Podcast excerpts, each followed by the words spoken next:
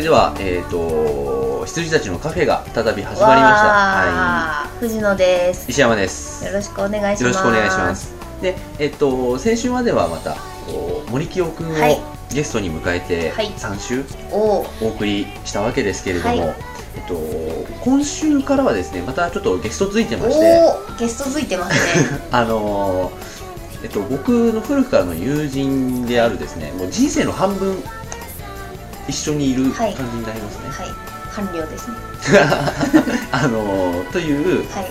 あの今のところ付き合いがある人の中では一番うん。と長い付き合いの友人になる、えっと、高石君をお通称教授。はい。を、あのお呼びして話してるんですけれども、はい。で今週はですね、はい。えっと、前半はその高石君とのうん。をゲストに迎えての話、はい。私はいないんです。そうですね。あの、前半ちょっとあのスケジュールの関係で。寝てました。いいよ別にスケジュールの関係でさ。はい。あの寝てたんで、はい。あの藤野さん不在の状態で2人ではい。話をしていますけれども、やっぱりあの藤野さんがいない回っていうのはちょっと、うん。座りが僕的にはあなんか美学に反するそうです。いやほら2人でやってるもんだからっていうのがあるのよ、でなのであの前半は高橋君と僕の2人で、はい。で後半はまた藤野さんに戻ってきていただきまして、再登場っていう感じで、あのまあいろいろああでもないこうでもない、はい。言っていこうと思いますね。はい、いや高橋さん高橋さんっていうか教授？うん。私あのさっき初めて会ったんですけど、うん。あの想像してたより大きい人でした。何それはどういう？身長が。あのはい身地長が大きい。の地の巨人だから。そうそうあの知の巨人って聞いてたんで、あの歩く辞書とか、あの聞いてたんで、うん。ああ辞書だと思いながら、で、こうん、今週はなんかねその後半藤野さんと何を話すかっていうのもちょっとさっき話してたんですけれども、はい。まあ実際その高石君と僕との対談っていう対談じゃねえや。あのその対談でいいよ。まあほぼ対談会はい。を、あの終えた後に、うん。藤野さんも合流して、はい。3人で飯食いに行ったんだよね、はい行きました。うん。でそれで合ってるんで、はい。ちょっとそのゲストさんについてのうん。僕の話藤野さんの感じ方みたいなのをちょっとね、これを聞いている高石君はちょっと、はい高橋さん。これを聞いてる高石さんはちょっと今ちょっと青ざめてるかもしれないけど何を俺について何を言言われるんだって。結構偉そうなこと言っちゃったんだけど結構彼気にしてたんで。でちなみに私もあの収録された、うん。あの教授と石山さんの対談は全て聞いております。はいはいはい、はい、ノーカット版で聞いております。怒らないから大丈夫ですよ。そうあのなんか、そう話してる途中にはい。メールでわざわざね、はい、あの怒らないかなっていうメールが石山さんの方に来てたみたいで。ひどいこと言ってなかったかなっていうね、大丈夫です。はい。と許容範囲は広いです。別にそんな金銭に触れてない金銭っていうかあの怒る線に触れてないんで大丈夫です。わかりました。それではそういう形式で、えーとはい。ちょっと今日はね。いいきたいな今日とはっていうか何週かにわたって。2週かな？2週にわたって。まあちょっと説明もしなきゃいけないと思うんですけれども、にまあ2週。はい。そういう形式で行っていきたいと思思いいます。はい。後半何話すかっていうのはねわかんないんですけどね。またネタがないんでいつも通り。でそんな感じで今日もよろしくお願いいたします、はい。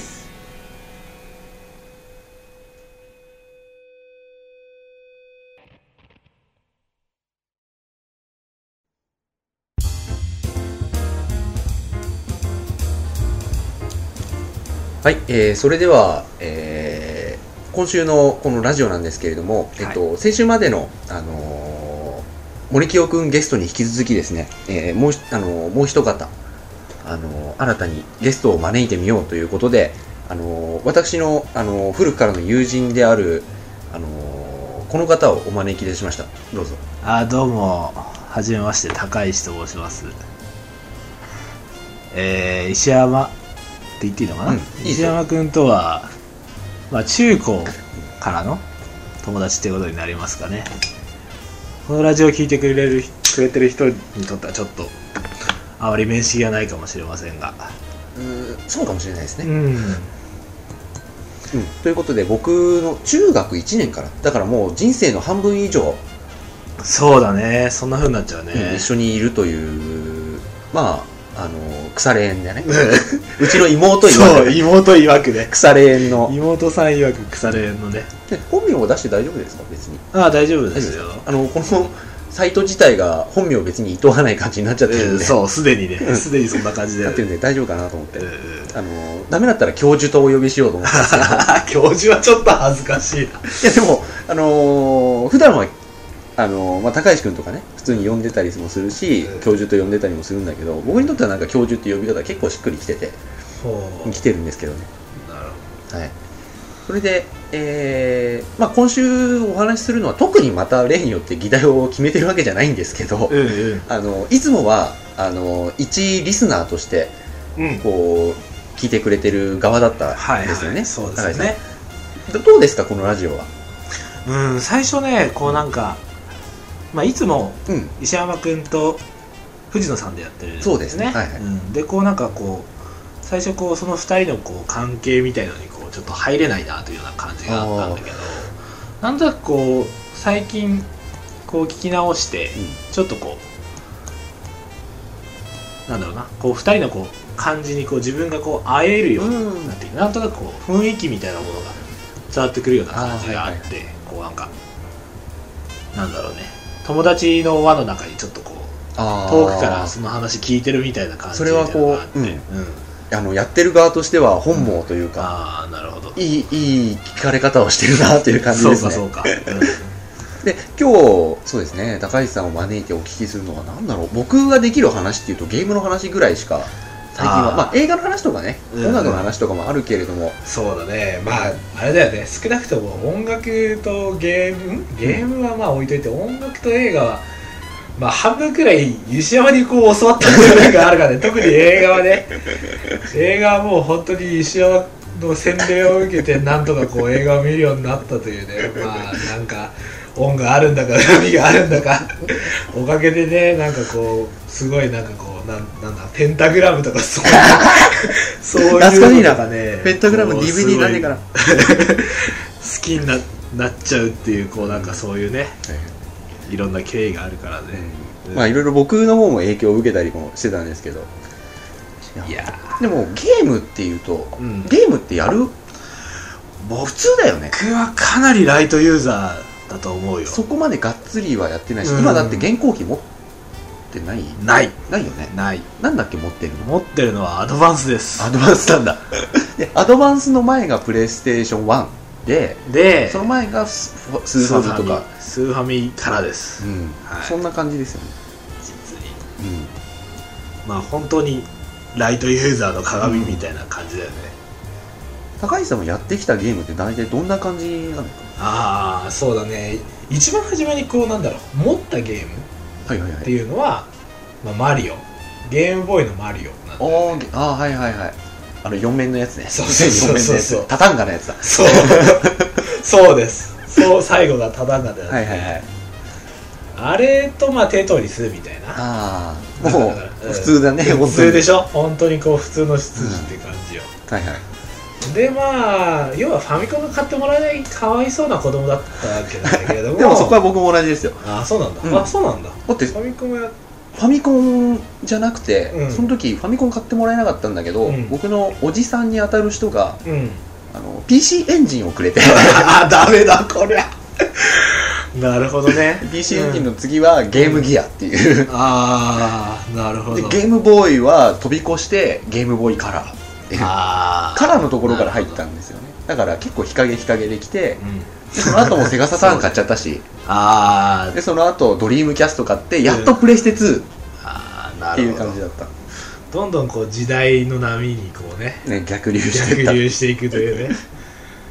うん。実に石山君らしい 石山君らしいチョイスだと思うけども。いや俺がチョイイスしたのかどういやだからこうある種の宿命だよね。そうそうね宿命としか申し上げようがないと思うんだでけど。そのねサターン買ったのもごめんちょっと話外れちゃっうんいい。サターン買ったのも、うん。ある日あのそのと当時うん。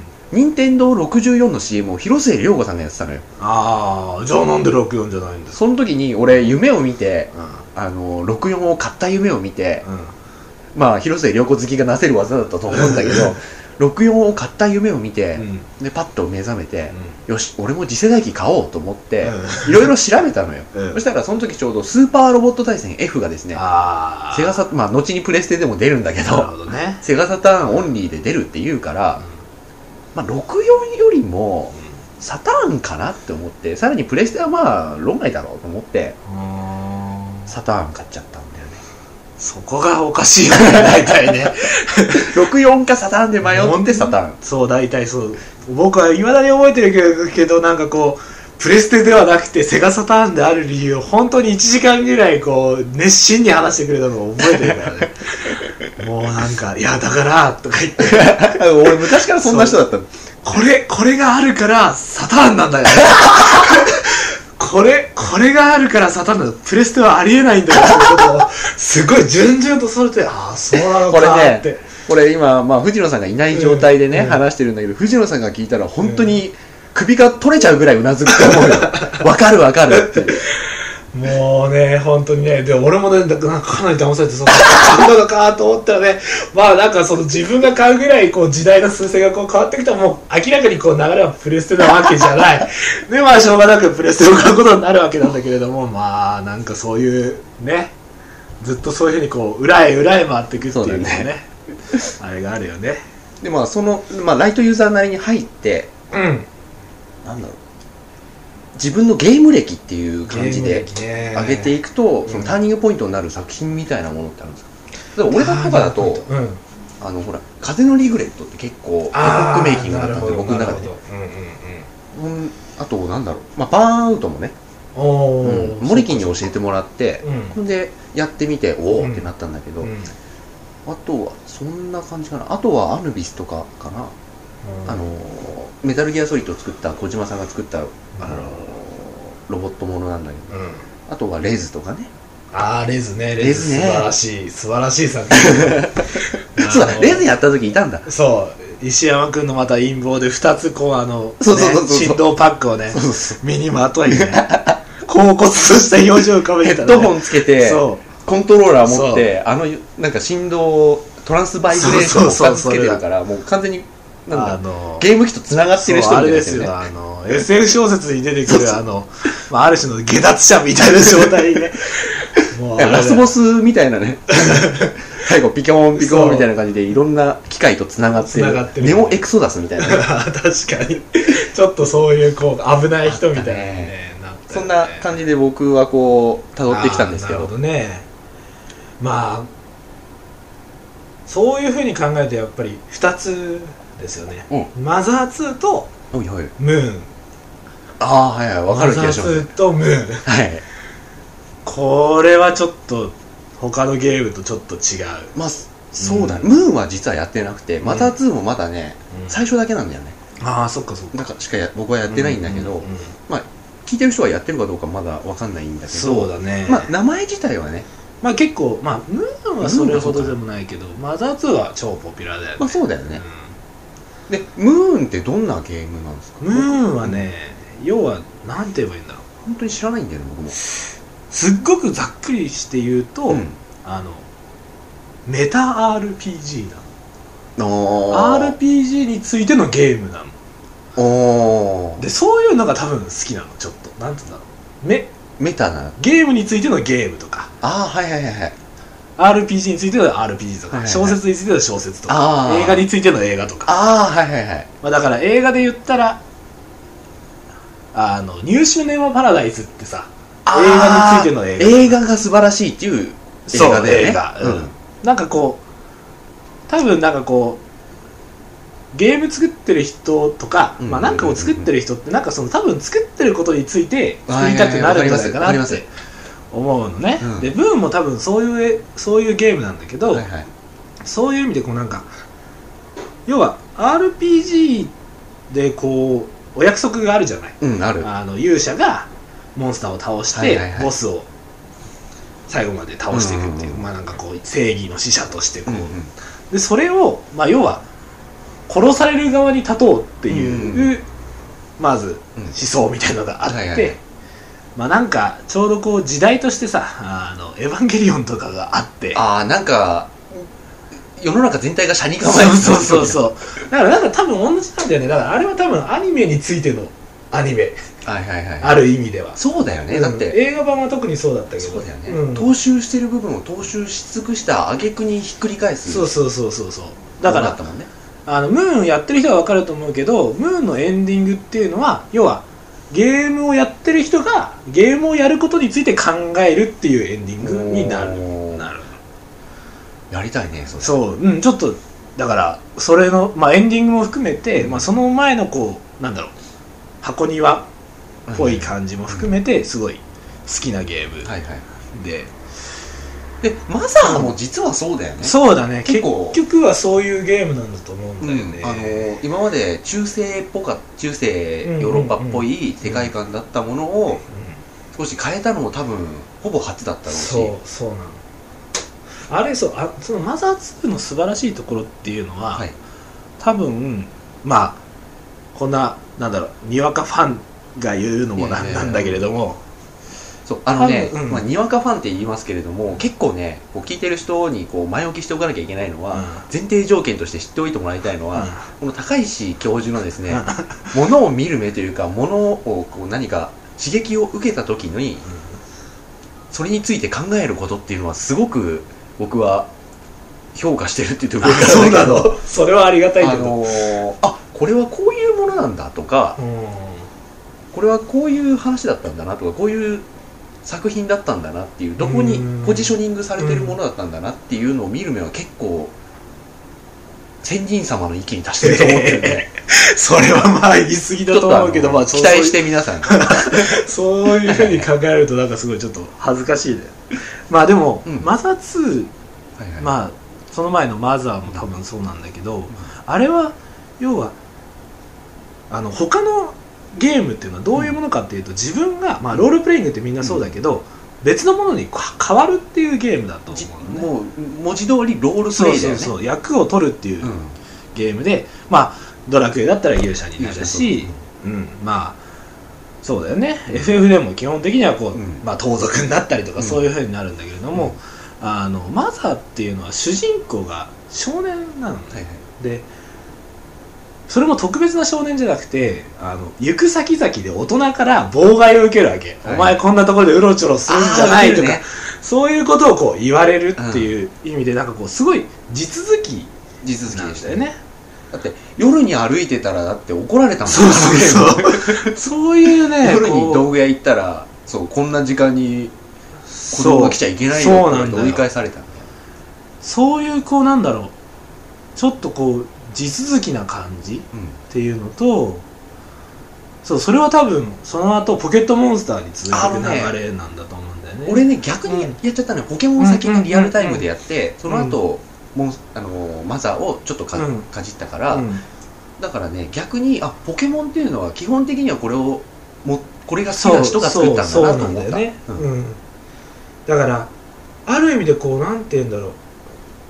すごく自分が動いてる感じっていうのがすごくするんだよ、だからある意味でこうアンチ FF はいではあるな、これはあの伊集院が伊集院光が言ってたんだけど、あの FF っていうのは基本的には多分あの映画を作りたい人のゲームっていう感じがするのね、うんうんうん。でそれはそのこういう世界があるってすごいでしょう、うん。うん見てっていう感じなんだよ、そうだよね。うん。でまああそれはあともうそのストーリーをひたすら追い続けるって、まあ、それはそれでいいゲームかもしれないんだけれども、マザーっていうのはこうほいってこう世界を渡されて、うんうん。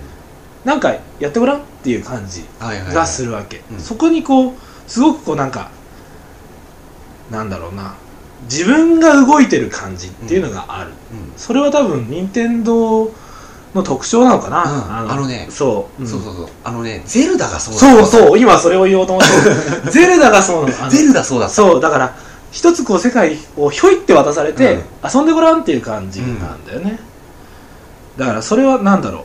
ちょっと前にもその石山君と話したんだけど細部への愛情なんだ、その世界への愛情っていうのかな、こう本当にその世界があるんじゃないかなって思わせるようなディティールへの愛みたいなものがあって、それは多分 FF にはないものなのかなっていうふうに思うよね。だから実はゲームってさうん。なんて言うんだろう。まあ特に RPG だけど、うんうん。誰に話しかけても毎回同じ答えが返ってきたりするんだけど、そこに対するあのヒント以上の意味を持たせようっていうのが、うんうん。結構任天堂は昔からある気がしてて、ああ確かに。あのそれは作品に必要作品の核としては作品をクリアする上では必要ないものだけど、うん。結構その作品を豊かにするものとしてはすごく必要不可欠なものだしそういう世界観を作るっていう意味ではね、うんうん。だからだね。うんドラクエのね文法ってあるじゃないですか。うんうんうん。ドラクエの文法。あのある。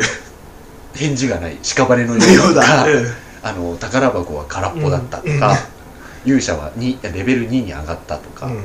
あの辺の文法をねいまだに踏襲し続けてるゲーム業界って俺不健全だと思ってて、ね、でそういうものをある程度こう脱出しようとしたっていう後がうんね、確かに。まさにちょっとあっただから結局要は僕のにとってのゲーム原体験っていうのがスーファミで一番最初にやったのが FF5 なんだよ、うんであれがなんとなくゲームっていう感じがするよね、うん。一番ゲームらしいゲームっていう感じがするんだ。で FF も好きなんだけど、うん。まあ今のはちょっともうやってないけど 大体きもうハード持ってないからね、うん。できないんだけど。だから多分その FF っていう原体験がゲームだと思い込んでいて、うん。そこからこうガラッとそれをこう変えてくれるようなゲームを感動的なものとして捉えてるからうん。マザー2はいはいはいと思うんだだからうんある意味でその2つっていうのはすごくこうある意味でアンチ FF というか FF からこうなんとかこう別のものに変えようとしたものはいはいはいはい。の2つっていう感じがそうでする。うん。そういう意味であって作ってる糸井さん自体がうんそういったものを提供する人だもんね。ああそうだね。あのー誰もやってないけれども実はこっちの方向性だってあるんじゃないのって提示だけする人じゃん、うあの人そうね。あの人は本当にこうなんかね頭がいいというか ずる賢いというか。賢いというかね。あれだよね。ナウシカで言うと彼はただ道を指し示すだけだからの人だからね導いてはくれないんだよね。でその導き方がなんか優しいおっさんじゃんあの人顔からして。そうね。だからねなんかね反語的に聞こえるんだよ。ああなるほど。で私はそんなつもりはありませんよ。ただ可能性を示しただけと言いつつそっちが正しいとあの人は絶対思ってる。ああ確かにね。だからムーも同じ感じなんだろうっていうふうに言われればうん。なんか想像がつきうん、ます、うん。そうだね。ちょっとずれ方というか外れ方は違うんだけれどもやっぱりこうちょっと、まあ、ある意味では FF ではないものという、あそうそれはねそうそのまたその伊集院光と糸井さんが対談してる動画を見たんだけれども、そこであの糸井さんが言ってたことなんだけれども FF のものの起源っていうのは何なのかっていうとジャンプだっていうんだよね。ほいほいほいほでジャンプっていうのは何かっていうとあの才能のない人がああごめんねこれはすごい問題なのかもしれないんだけどあのジャンプっていうのはどういう雑誌かっていう話をそこでしててまあこれは僕の理解になっちゃうんだけどあの編集者がすごく力を持っている会社なのねジャンプうんっていうそうですね、うんで制作っていうかそのジャンプが作られる過程というのが、うん。大作家がすごいたくさんいて手塚治虫もいたし、う横浜光輝もいたし、ん。そういうこうある種そのジャンル自体を作ってしまうような天才たちっていうのがいて、うん。その人たちがこうバリバリ働いてる時に、にそういう人たちを呼べなかったうん。編集者が、うん。会社がそのそこら辺でうろちょろしてる、うん。あの馬どこの馬の骨かもわからないような人たちを「お前漫画描かないか?」って言って誘って編集者と、まあ、ある種のこう馬の骨がだよ。その両方でこうなんとか作ってきたっていう歴史があるんだって、でそういう意味でこう何なんだろう。なんつうんだろうな。ちょっとこう凡人のうん。努力の結晶、なんだよはいはい、うん、だから努力友情勝利だっけ？っうん。ていうそういうこうテーマみたいなのがあって、それにこう乗っ取ってある種のこうセオリーを使って作っていくっていう、うん。多分伝統があって、うん。そこの流れの中に多分 FF っていうのもあるって話を多分してたこのラジオらしからぬ役に立つ。うん、それはね、糸井先生のですね、糸井先生の敬願なんだけどもね。で、その、うん、うん。うん、そう。で、もうん、そのうん、なんて言うんだろう。凡人がそそのなんて言うんだろう。ある日突然選ばれてみたいな、うん。そういった不可抗力もありつつ、うん。あののし上がっていくっていううん。構図だっていうのは、うちの学校の先生もねおあのお言ってた。なんだろう。そういう授業があってさ、うんうん。エンターテインメント構造学かうんうん。っていう授業で、うん。そういう面白い授業があったんだけど、うん。半年で終わっちゃったんだけど、それで言ってたからね、うん。うん。でそういう成り立ちがあるとは知らなかったけど、なるほどそうねだからうん。で大事なのは、うん。そのジャンプの前にうん。大作家がいたっていうことなの、はいはいはいはい。手塚治虫でありうん。まあ他に西野森章太郎であり、そういうこうなんだろうそのジャンル自体を立ち上げちゃうような天才が、うん。まあか歌謡曲で言えばあー名前が出てこなかった。うん。美空ひばり？そう美空ひばりっていうのがいて、うん。それから、まあ、ジャンプっていうのが後から生まれる、うん。で今はこうジャンプがこう主流になってるんだけども、ね。うん。でも本当は手塚治虫がオリジナルっていう、はいはいはい。だからことなんだよね、うん。で多分糸井重里が言ってる FF はいいけどマザーはって言ってるマザーの良さっていうのはその大作家の良さっていうのは王道っていうのは素晴らしいっていうことなんだよね、はいはいはい。多分ね。そういうこうなんか、まあ、あの人は柔らかでニコニコってしててこうなんか大したことないですよみたいなことを言ってて すごくこうなんか見る目が厳しいというかすごく策略家なので、うん。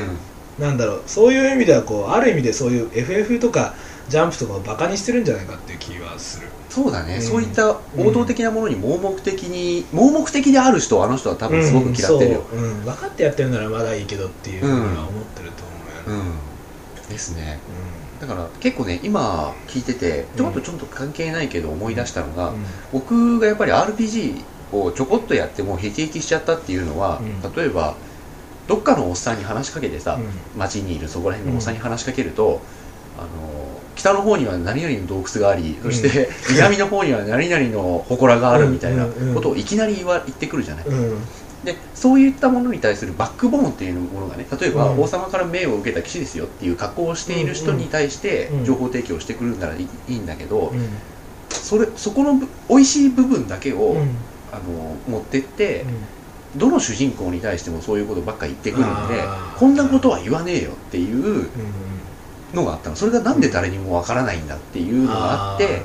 だからね、うん。最初にマザマザーじゃない、うん。マザーよりも先にポケモンやっちゃったからさポケモンで先に感じたのは、うん。意味のないセリフが多すぎてすごく嬉しい。そうそうだね。あの、だってね海水パンツ一丁の人に話しかけると、うん。うん。あのなんだ俺と勝負したいのかみたいな。あと、うん。それならまだいい方だけど、うん。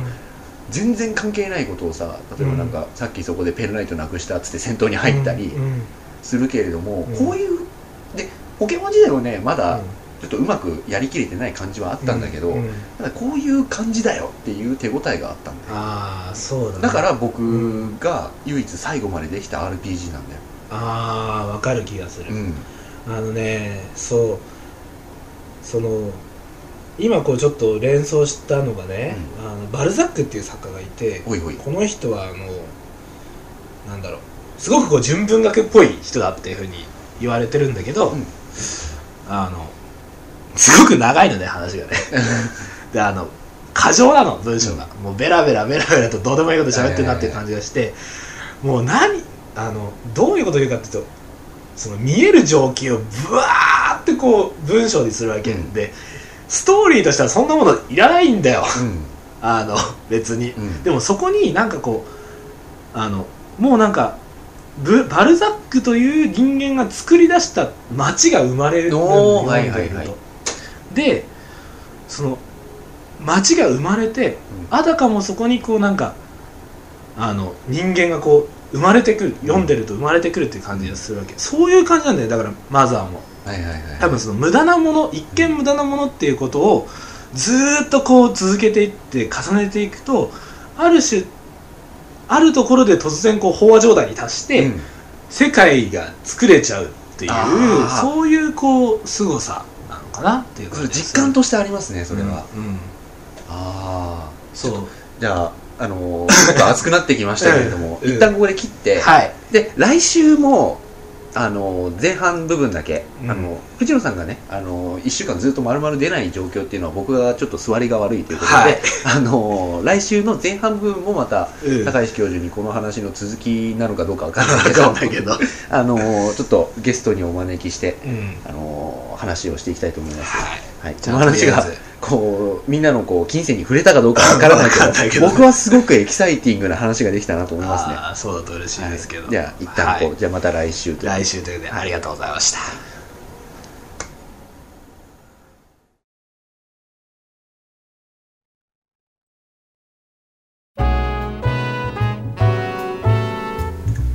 はい、それではということで、あの高石君との高石教授との、うん。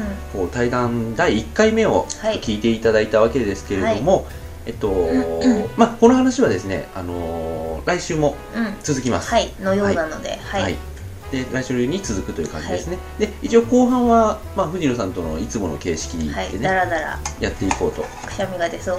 え？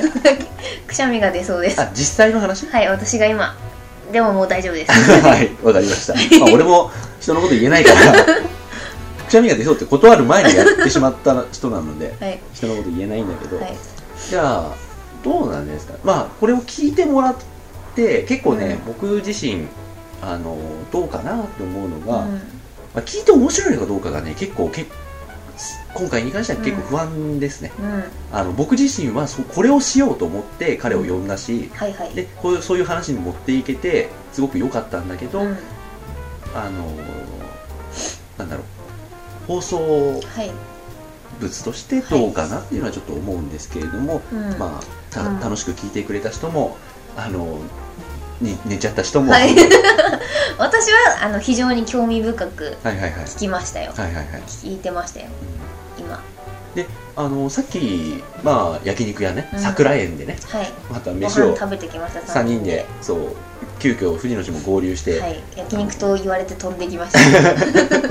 焼肉と言われて起きました。そうそうそう。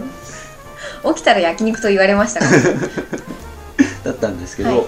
どうですかね？会ってみてどうでした？や大きい人ですよ。え？身長が。あそれさっき言ったね。そうそうそうそう。いやあって、うん。あの私がびっくりしたのはあのー多分ねうん。これはちゃんと喋ってないんで焼肉行ってご飯食べながら1時間小1時間小一時間。半ぐらいうん。あの喋っただけなんであれですけどオーラがあの博識ですよね。博識です。博識なオーラが出てま博したね識なオーラが出てます、あのーそれでまあなんて言うんだろう。知ってることに関しては、うん。あのー幅も広いし、うん。で知ってることに関してはすぐ打てば響く感そうそうそうそうじがするよねあのモッサンと比べちゃうのもあれなんですけど、うん。あのモッサンも投げればあの大体打ち返してくるじゃないですか、うん。まあ、ファールになるんですけど大抵。あのそれとあごめんなさい。それ それいや聞いてても大丈夫なんですけどあのそれとは違ってねちゃんとよかったねあのファールゴロじゃなくて。そうそうそう。一応なんかファールっていうと一応ネットは超えてる感じが。ファールっていう感じなんで、あそれとはまた違って、うん。あの打ち返してくれるっていう感じはありましたね、うっていうかあの聞き上手だなっていうのは思いました。で僕が今まで人生あった人の中で多分一番聞き上うん手ですよ、多分。ね、私もそう思う、ね。あのちょっとした時間しかうん。一緒にいなかったけれども、うん。思いました。はいはい。さすが聞き上手な資格を持っているだけあります。あ あとは何かありますか？ねあとうん。あとはあのうん。手塚治虫がねうん。あのす好きなんですかね？わかんないんですけど。そうですね。結構興味はある。まあどこまで好きなのかは僕にもよくわかんないけど、なのでうん。あの私の周りで手塚治虫が好きっていう話に乗ってくれた人がうん。今まで一人もいないのうで、ん。嬉しい感じであした。はいはいはいはい、うん。でなんかあれなんていう作品でしたっけ？って言った時に何々？って言ってそうそうそうポンと出てくるんでであそうだ私またあの一回出てこなかった漫画のタイトルがあったんでそれ調べたらラジオで言いますね。教あ授。教授。聞いててください。ーはいわかりました。もでもなんか教授でしょ、ううん教授って感じでしたね。うん。さすが聞き上手の資格を持っていて。何回も言うけれども、うん、うん、でなんだろうなあの人に関しては結構なんだろういろいろなこう本を読んだり、うん。映画を見たりまあその他本や映画とかそういう決まった造形物、まあ、うん造形物って言っちゃいますけど、はい。造形物に限らず何か刺激を受けた時に、うん。その刺激が自分にとって何なのかっていうのをいちいちこう結構整理して、あの自分の中にこう蓄積していっている、う自分の中に図書館をどんどん自分な,、はいはい。自分なりの図書館を持っている人だろうと思うんですけれども、そうだかねだかららうん。あの今回なんて言うんだろうあのーあのねちょっとねその高石君との対談をした後はい。まああの、うん。20分20分の対談をして、でその後ね3時間ぐらい話してたのよ、はいらしいですね。うん、でそれそれも今度いつか聞きますか、うん聞きます。結構ね藤野あのその放送の中では出なかった答えみたいなものが、うん。少しね入ってるかもしれない、はいはいはいはい。うん、であのーほら僕に関する話とか、でうん。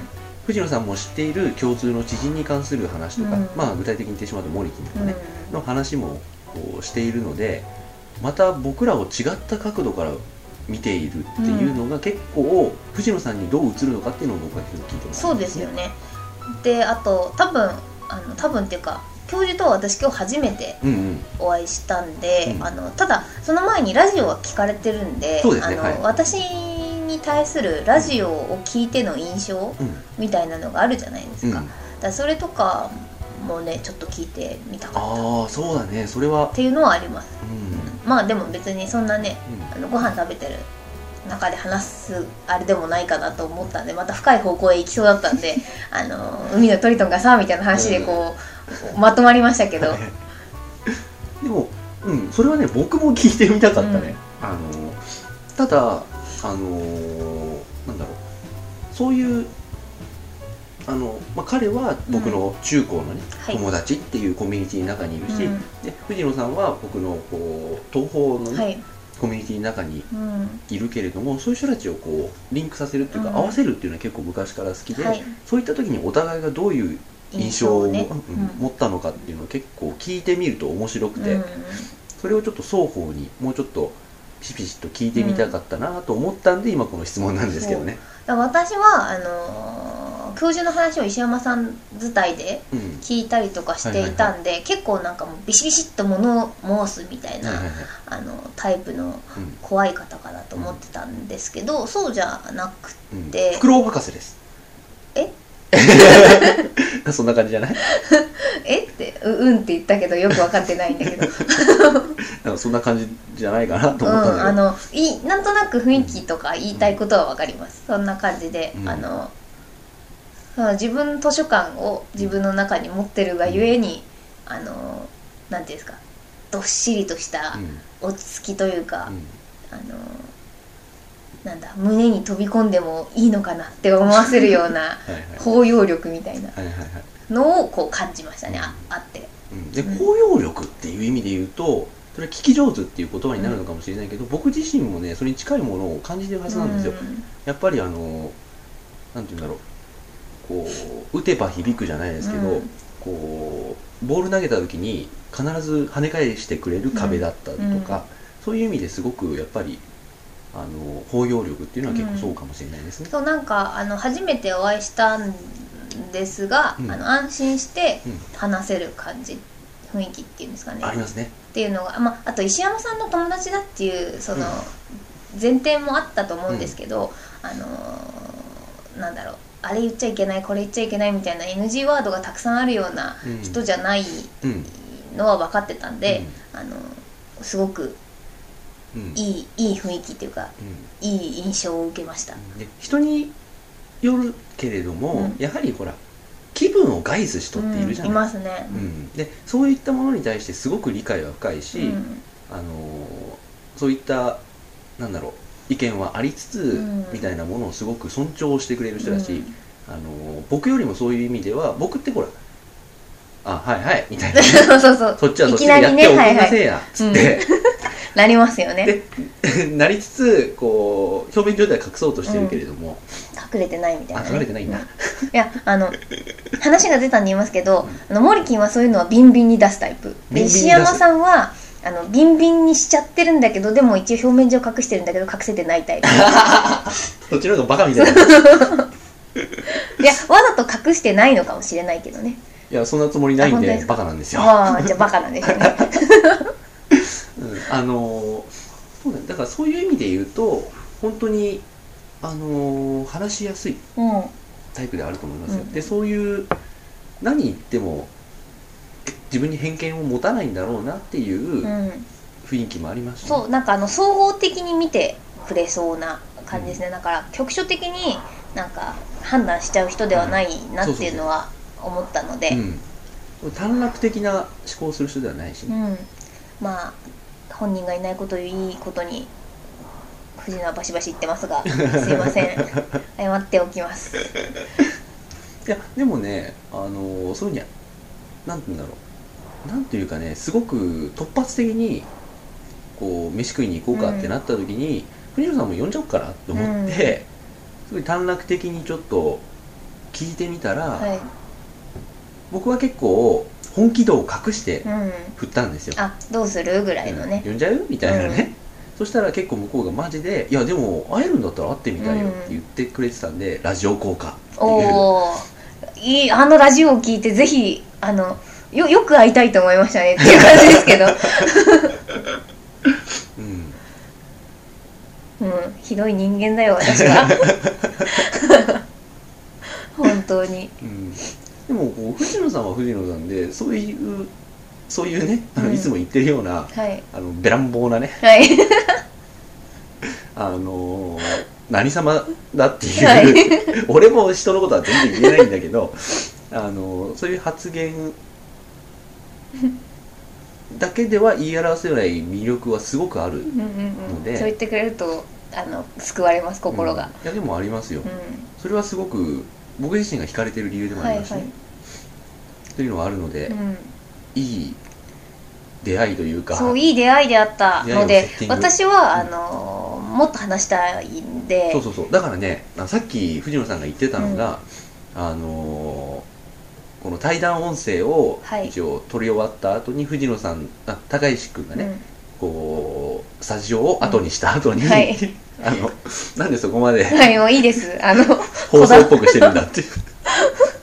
家に帰った後に、はいはい。あのこう藤野さんにその対談の様子を聞いてもらったんだけど、やっぱりここにいたかった、うん痛かったですね。で喋りたかったですね、うん。でちょっとだからああのー音声をね、うん。今先に聞かせてもらったんですけど、うん。あのー混じってうん。いや私はこう思うっていうのもあるし、ああそうだなっていうのに賛同していたかったし、はいはいはい、うん、うん。悔しい気持ちでいっぱいです。なんで寝てたんだ俺であのー、なんだっけ？なんで寝てたんだ？俺で今言いたいことが全部吹っ飛んだごめんなさい。なんだっけ？知らない。うん。はい。そうですね。なんだっけ？言いたいこと。まあいいやたいちょまあ思い出してください。思い出後でね。したら後はい。で言います、はい。まあそんな感じで、うん。あのーこういう対談が一応はい。一回終わったわけですけれども、あのーまあ来週も。はい次週もあるということで。ですね。まあ何度か言ったんですけれども、えっと先ほどの話の続き、はい。まさに続きをですね、えっと来週の、えっと、前半部としはい。てまたお送りしたいと思っております。はい。はい、楽しみにしております。おあありがとうございます、はい。じゃあ一旦ここではい。切ります、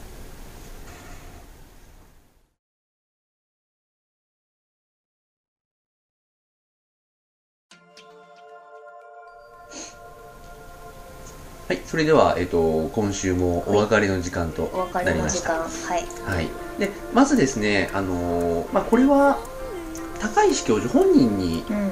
こう言っとかなきゃいけないこととしてなんですけれども、うん。えっとね、実はね話が盛り上がりに盛り上がりましてはい。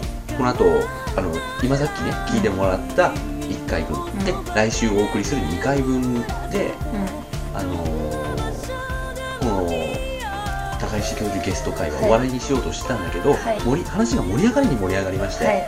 3回分撮ったんですよ、はい。だけど聞き返してみると、うん。あのーどうもなんて言うんだろう。話自体はすごくうん。してて面白かったし、はい。あのーすごく意味のあることだと思うんですけれども、あのね3回目はね結構僕らも未知の領域に話が踏み込んでったんですよ。私も聞いてて、うん。あのみ未知の領域っていうかあの霧の中をねうん。頑張って歩いてる感がう見受けられま聞き受けられました、ん、なのでこう放送にはちょっと向かないだろうということで、えっと一応2週はい、にわたってう今週とね、はい。今こう聞いてもらってるやつとあと来週分。ん、はい。2回分あの高石教授をゲストにという感じでお送りしたいなと思ってます、はい。だから3回分撮ってくれたねあの高石教授にはすごく申し訳ないなって思いがあるんだけど、結構ほら1回目2回目は自分たちが持っているセンスだとか、うん。感覚だとか意見だとかバックグラウンドだとかそういったものをすり合わせる作業だったんで、うん。まあ、結構バチバチね、うん。あの意見を交わして、ういやこうこうであろう、うん。いやこうであろうっていう感じが、あの面白かったんですけど、ただ3回目に関しては2人とも答えが出てないものに関して、うん。放送時間中に答えを出そうとしてえてたんで。途端に歯切れが悪くなってるっていう。